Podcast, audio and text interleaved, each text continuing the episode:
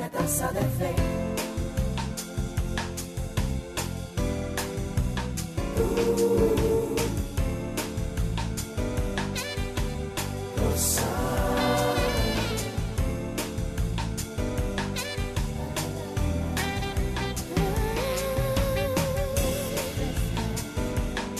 En el libro de Hebreos encontramos una formidable declaración. Ella en sí misma es una puerta gigantesca a nuestro entendimiento, tanto como lo es en el mundo espiritual. Allí se nos dice que estamos invitados a entrar con toda confianza y nada más y nada menos que al trono de la gracia, que allí hallaremos oportuno socorro. wow. ¿Te imaginas cruzando los portales que te conducen allí, siendo tú quien eres?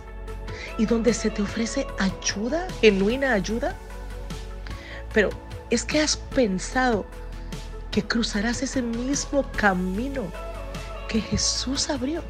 Un camino vivo y santo que penetró el velo del santuario y que entrarás al lugar a donde lo secreto se convierte en luz. ¿Y qué tal si aceptas esta otra invitación, la de Apocalipsis 4, que te indica que en el cielo hay una puerta abierta? Y dice también, sube acá y te mostraré las cosas que vendrán. Jesús cambió las reglas e hizo un camino hace posible que no solo un sumo sacerdote llegue hasta Dios, no.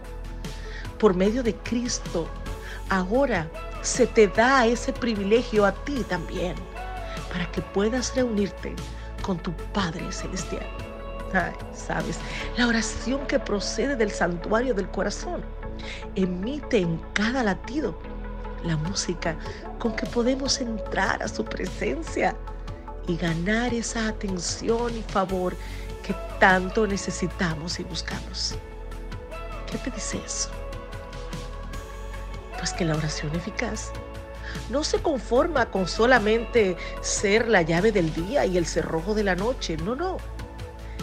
Te dice que la oración eficaz no es solo una respuesta, que ella en sí misma tiene algo más poderoso y que su mayor respuesta se halla en la certeza de su presencia. Ella no solo te lleva al santuario supremo, ella trae a Dios mismo al altar de tu corazón.